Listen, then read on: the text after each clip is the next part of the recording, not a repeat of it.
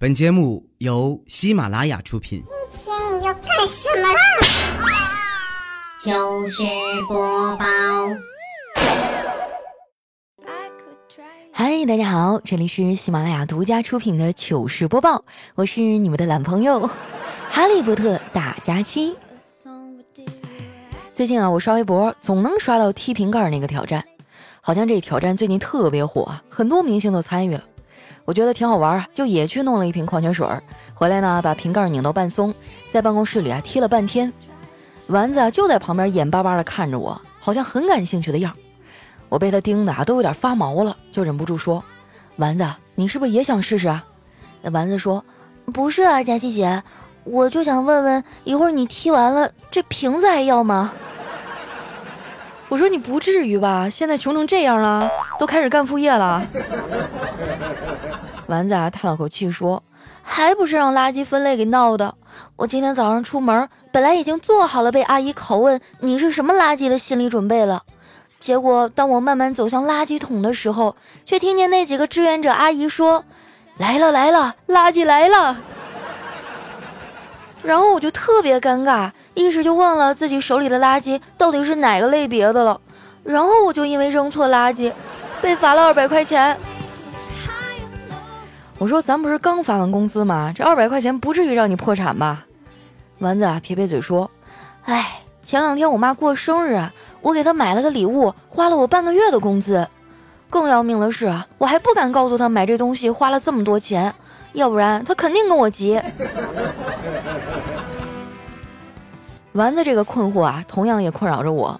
每次给我妈买东西啊，我都得把那价签撕了，然后编个价格报给她。你还别说啊，智慧源于生活。跟老太太斗智斗勇这么多年，我还真总结出了一套对长辈报价的方法。现在呢，我就无私的传授给你们啊，认真听讲，做好笔记。第一个呢叫去零法，就是当你买了很贵的东西的时候啊，直接在原价上去掉一个零，再跟他们说。第二个方法呢叫半价法，哎，就是只报一半的价格。这两个方法虽然简单好操作啊，但是很容易穿帮啊。而且如果遇到像我妈这么爱嘚瑟的长辈哈，到时候到处去宣传，那可就惨了。最后很有可能导致啊，你就不得不按这个价格帮你的街坊四邻代购一波。所以在这个基础之上呢，我又研究了两个办法，一个是试探法，哎，就是先问问我妈，她觉得这东西应该多少钱呀？然后呢，我再说一个差不多的价格。还有一个啊是赠送法。就是这东西别人送的，积分送的，办卡送的，抽奖得的等等。其实啊，我们费了这么大劲儿，无非就是想让家长能心安理得的接受礼物。这老人们辛苦一辈子了，舍不得吃，舍不得穿的，你给他买点啥吧，他还心疼钱。我们做儿女的真的是亏欠了很多。你们别看我经常会在微博上晒我妈啊，晒我带她出去玩什么的，看起来好像挺孝顺的样。其实我和大家一样，平时也会把最坏的情绪留给家人。说真的，人的耐心是有限的，每天就那么多，给了甲方，给了老板，给了合作伙伴，最后所剩无几啊，才会留给家人。工作呢，本来是为了让家人过得更好，但是不知道为什么啊，我们恰恰总是因为工作让家人备受委屈。我听说过几天啊，刘亦菲主演的《花木兰》就要上映了。说到花木兰啊，一直都是我非常钦佩的一个人物。我感觉她是一个非常孝顺的女孩，别的不说啊，光是替父从军就很了不起了。这也不禁让我反思哈，我到底能替母做些什么呢？后来我总结了一下哈，虽然身处和平的年代，但是我能替我妈干的事儿还挺多的。我可以替母打字啊，替母淘宝，替母砍价，替母拍照，替母买单。说到我妈啊，这老太太现在脾气比以前好多了，就是岁数大了，特别爱唠叨。在这儿呢，我要跟你们分享一个生活小妙招啊，就是每天一定要喝够五升水，这样啊，你就会因为忙着上厕所，听不见你妈的唠叨了。最近两年啊，我妈唠叨的内容非常的集中，哎，主要就是催我结婚，逼我相亲。昨天啊，她又不知道搁哪儿淘了一个小伙，非让我请假去跟人见面。否则呢，就跟我断绝母女关系。我被老太太逼得没招了，就约了对方在公司楼下的咖啡馆见面。不得不说啊，相亲是这个世界上最尴尬的社交活动了。我们俩就简单的寒暄了两句啊，就不知道该说啥了。我没话找话，跟他说：“呃，那个，你以前有没有谈过恋爱呀？”他挠挠头啊，说：“我都这么大了，肯定谈过呀，只不过就是以自恋为主，暗恋为辅。你呢？”我说：“我感情经历也不多呀，有过几段网恋。”他听完啊，脸色一沉：“你怎么能网恋呢？多不靠谱啊！”我跟你说，网络交友一定要小心，那些连你人都没见过的，就说很爱很爱你的家伙都是骗子。记住了，只有你爸妈呀才会看着超声波图说爱你，别人都是扯淡，你可千万不要信啊！得了，又一个过来叫我做人的，你说现在当个人也太苦了。我最近呢就时常接受灵魂的拷问，配钥匙的师傅呢会问我你配吗？算命先生问我你算什么东西啊？食堂阿姨问我：“你要饭吗？”哎，快递小哥问我：“你是什么东西啊？”出租司机问我：“你搞清楚你的定位是什么了吗？”就连垃圾分类的阿姨都问我：“你是什么垃圾啊？”相完亲啊，我回去上班，这屁股刚坐在位子上，丸子就跑过来八卦：“佳琪姐，这次怎么样啊？你是不是要脱单了？”我说：“不怎么样，我们俩都觉得对方不太合适。”已经约定好做朋友了，丸子啊就不屑地说：“我才不信呢！这个世界上男女之间哪有纯洁的友谊啊？”调调就在旁边插嘴说：“怎么没有啊？我和我老婆就是铁哥们儿。”丸子呀冲他翻了个大白眼儿：“调哥，要不你以后绰号就叫火锅吧？”哎调调开心地说：“真的吗？你的意思是说我现在身材比较火辣？”丸子不是我说你啊，你语文没学好呀。火辣一般形容女性，像哥这种猛男啊，一般都用健硕来形容。丸子啊摇摇头说：“调哥，你可能误会我了，我的意思是希望你快点滚。”这调调啊被他怼得没声了，转身气呼呼的就走了。我拍了一下丸子后脑勺，我说：“你这嘴最近越来越毒了，你就不会好好说话吗？你看你把调调气的，那身上肥肉都颤抖了。”跟人相处啊，你要学会换位思考。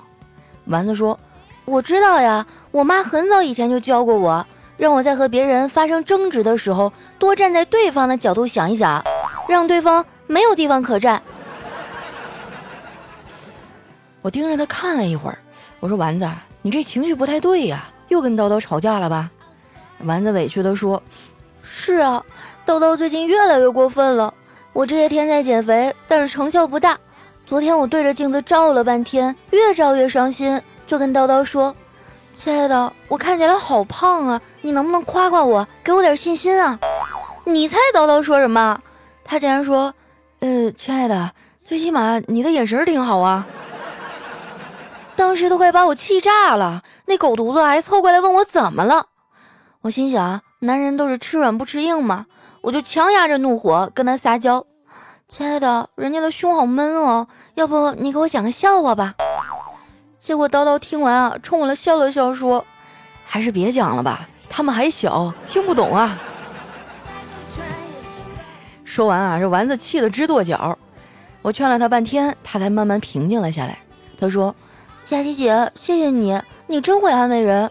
可是有个事儿啊，我一直都想不明白，为什么你能给别人那么多的情感建议，自己至今却还是一条单身狗呢？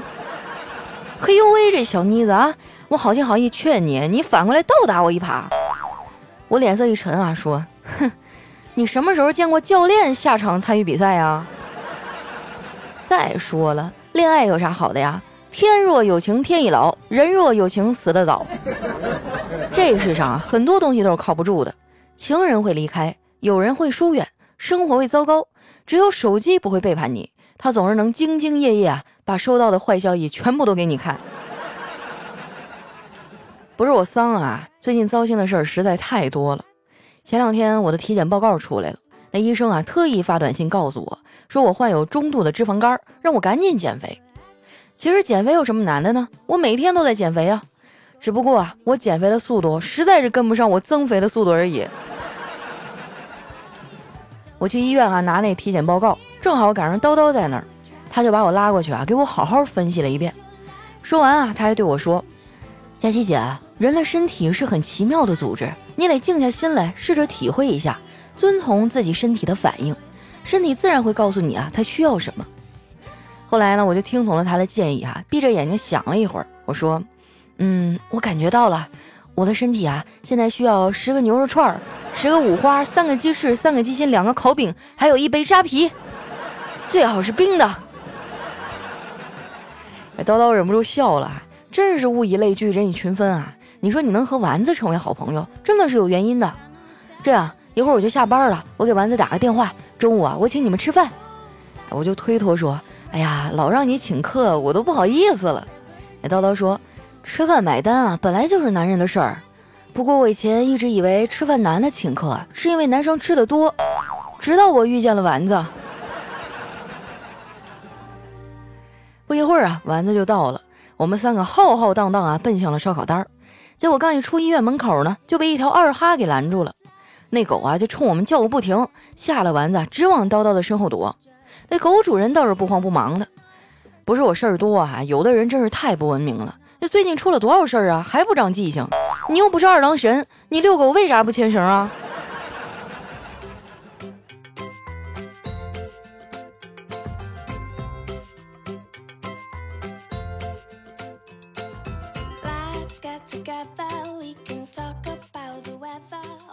一段音乐，欢迎回来，这里是喜马拉雅出品的糗事播报。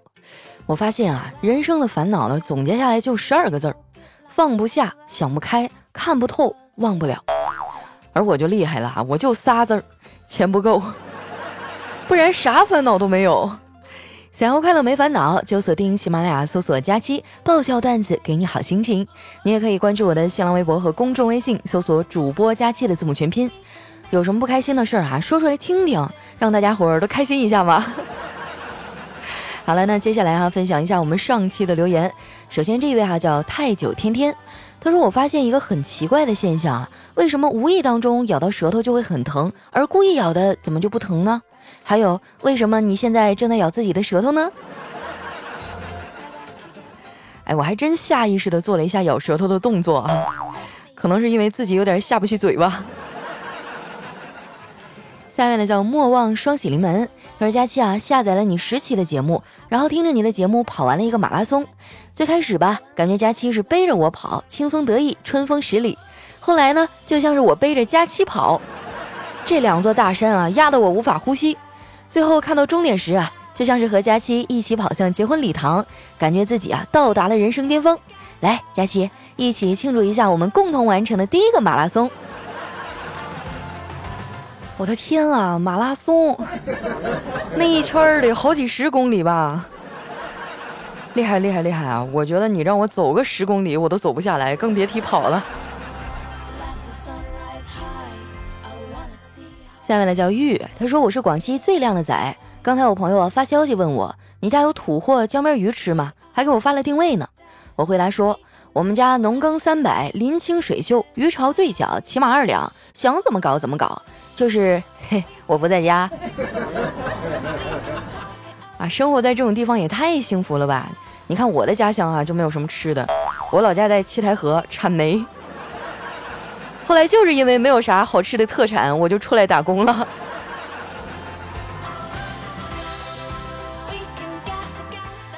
下面呢叫可爱的大家期啊，他说：天空的蓝被乌云的黑遮住了光芒，从眼睛里淌出了泪水，倾泻而下，湿润了在地上奔跑的孩子。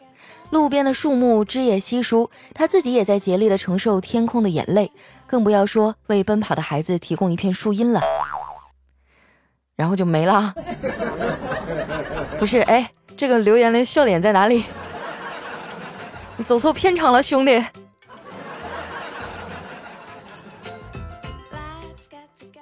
下面的叫青群玉面如相识。他说：“佳期啊，以前一个同事呢说遇到了难事儿找我借钱，本来不想借的，毕竟我也没钱可以借给他。然后呢，他让我从借呗借出来给他，本金利息这些啊他再还。经不住他再三的哭诉乞求，我就从借呗里啊给他借了一万多元。结果半年过去了，现在找不到人，电话拉黑了，微信也不回。你说我该怎么办呀？哎呀，我都不知道该说你是善良还是傻蛋了。你跟他就是同事关系，你怎么能借他那么多钱呢？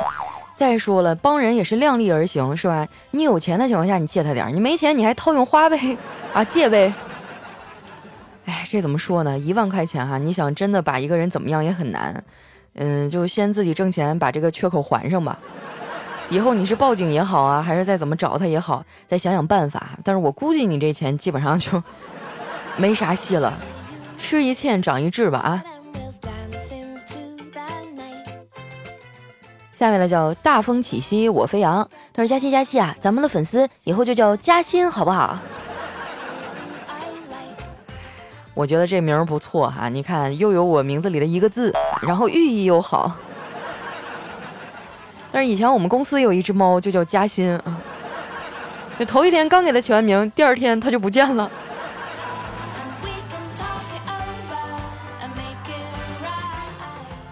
下面呢叫虾米，他说：“佳期啊，我是你在意大利的粉儿，你的小气球虾米。我正在赶之前的节目，但必须得先听完最新的一期以后，再回去听以前的。”我在微博里啊看到这次佳琪美女减肥是认真的，其实只要认真去做，真的能瘦成一道闪电。我生完孩子七十公斤呐，实在看不下去，然后呢就和闺蜜各种研究减肥，一周吃一天素菜呀、瑜伽呀都在试，看着体重一点点下降，动力满满，瘦到五十公斤啊就懒了，直到现在八九年过去了，保持在五十二，只是现在没有动力运动了，怎么办呀？但我还是想要运动，想要那种活力满满的感觉。哎，只想不做，太纠结了。我的天啊，你从七十公斤减到五十公斤，四十斤，哇，那简直就是一头小猪的重量。六六六，向你学习啊！我之前立那 flag 哈，我说我这一个月一定要瘦十斤啊，现在我就一直停在五斤这儿，就不动了。就哪怕我什么都不吃，光喝水这一天，然后我也不瘦，不知道怎么回事儿。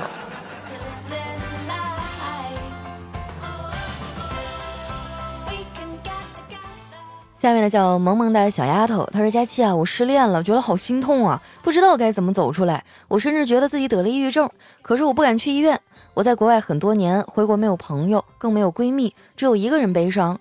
以前我听你的节目都很开心，现在总是听着听着就走神乱想，不知道你说了些什么。再重新听吧。你对我来说就是闺蜜，我只能跟你说说，还有很多话，我好想有一个知心的朋友，可是。”这个年纪已经不可能了，希望自己快点走出来，希望得到佳期的鼓励。哎呀，关于失恋的情绪啊，我已经至少有四五年没体 体会过了，也不知道怎么安慰你哈。其实我觉得任何别人的安慰都是无关痛痒，因为没有办法去感同身受哈。我建议你呢，就多去找一点儿呃其他的事情转移一下注意力，比如说学点什么特长啊，啊报个什么爱好班啊。不是说年纪大了就交不到好朋友，而是你要适当的去扩展你的交际圈子啊，你的社交面儿，你要有一些活动能和别人产生交集，这样才能产生友谊啊，对不对？去试一试哈，你可以是吧？先去报一个厨艺班儿、书法班儿、弹琴的班儿、跳舞的班儿，对吧？我希望下一次见到你的时候，你能够信心满满的跟我说：“佳期，我走出来了。”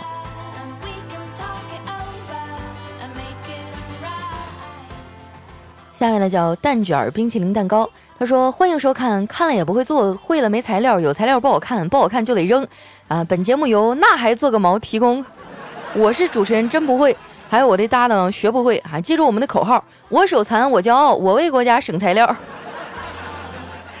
哎，我经常会去看一些网上的视频啊，教做菜呀，教去哎做一些手工啊，我就觉得他们真的特别厉害，那怎么轻轻松松就做出来了呢？轮到我自己的时候，鸡飞蛋打，真的是一看就会，一做就废啊！来看一下我们的下一位，叫爬山的小猪猪。他如果有一天啊，你在沙漠很口渴，面前出现两杯水，一杯过期的毒药和一杯毒药，那你喝哪杯呢？我选择喝水。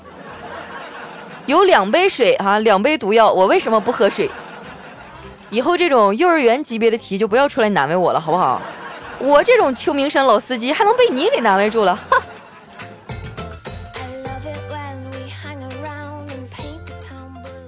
下面呢叫佳期，我是老王。他说最近啊，为了垃圾分类的事儿，上海人都伤透了脑筋啊。见面的问候语呢，从你吃了吗改成这什么垃圾啊？我也越弄越糊涂了。本来以为吃的啊，还有吃剩的东西都算湿垃圾，但其实并不是这么简单。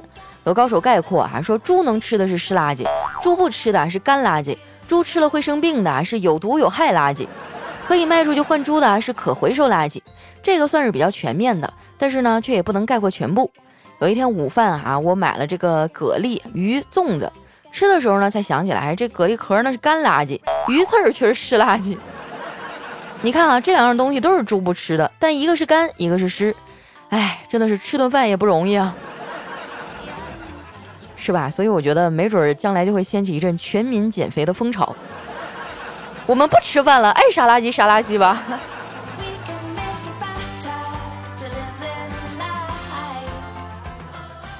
下面呢叫佳期的小气球，他说一位大哥啊发微信，真诚的劝大家不要再吃转基因的食品了，对孩子的伤害很大。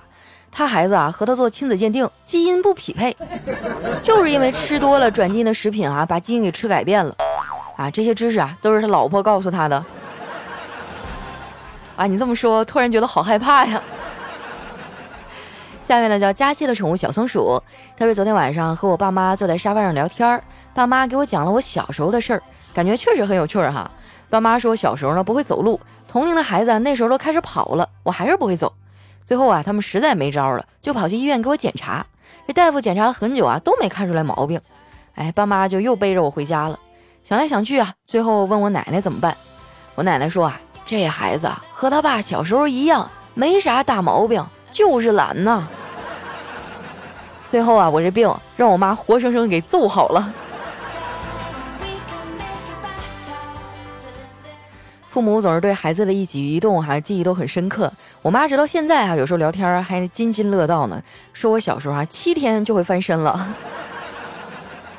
我都觉得好奇怪，那都多少年之前的事儿还记得？